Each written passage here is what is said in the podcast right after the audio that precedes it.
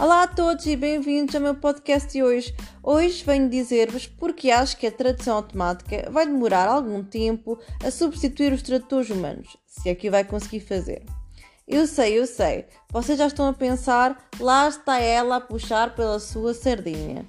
Também têm razão, como sou tradutora humana, vou defender os tradutores humanos. Mas não vou fazer dizendo mentiras, mas sim falando da minha experiência. Neste podcast não vou estender muito, talvez eu faça no futuro, porque realmente este assunto dá pano para mangas. Vou falar-vos apenas de um serviço que tenho desempenhado, além da tradução, e que posso usar como exemplo para provar o meu argumento.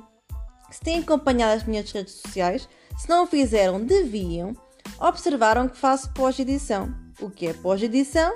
Se formos à nossa querida Wikipédia, ela diz-nos que é o processo de melhoria da tradução automática com um mínimo de trabalho manual. Vá, não é bem mínimo, mas sim, a definição é mais ou menos esta.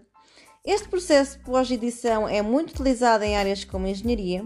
Isto produz porque nos manuais de utilização, por exemplo, ocorrem muitas frases repetitivas em que só muda a ferramenta utilizada.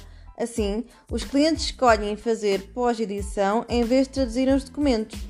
No entanto, apesar de a tradução automática ajudar bastante e acelerar o processo, por vezes este serviço dá muito trabalho ao tradutor e chega a parecer um autêntico serviço de tradução. Porquê? Porque a tradução automática falha em várias traduções, por utilizar termos inadequados ou errados ou criar algumas frases que são ambíguas e que podem induzir o leitor em erro. Como podem imaginar, em áreas como engenharia mecânica, induzir o leitor em erro pode causar um manuseamento incorreto da máquina, o que pode originar danos materiais ou corporais. No outro dia, por exemplo, ou fazer pós-edição, deparei-me com uma tradução muito caricata feita pela tradução automática.